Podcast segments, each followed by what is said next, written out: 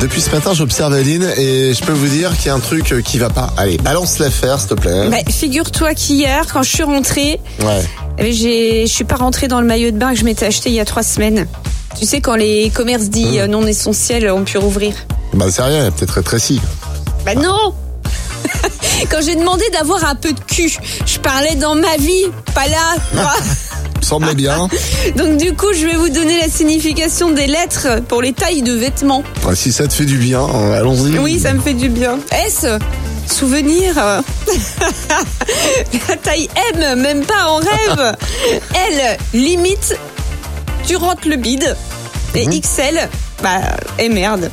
Voilà. Ouais, tu veux que je te dise, de toute façon, là où tu vas cet été, euh, tu sais, euh, t'as pas besoin de maillot de bain au Cap d'Agde. Oui, mais bon, des fois, quand même, faut le mettre. Tous les matins, Alex et Aline réveillent les Ardennes. De 6h à 10h, bonjour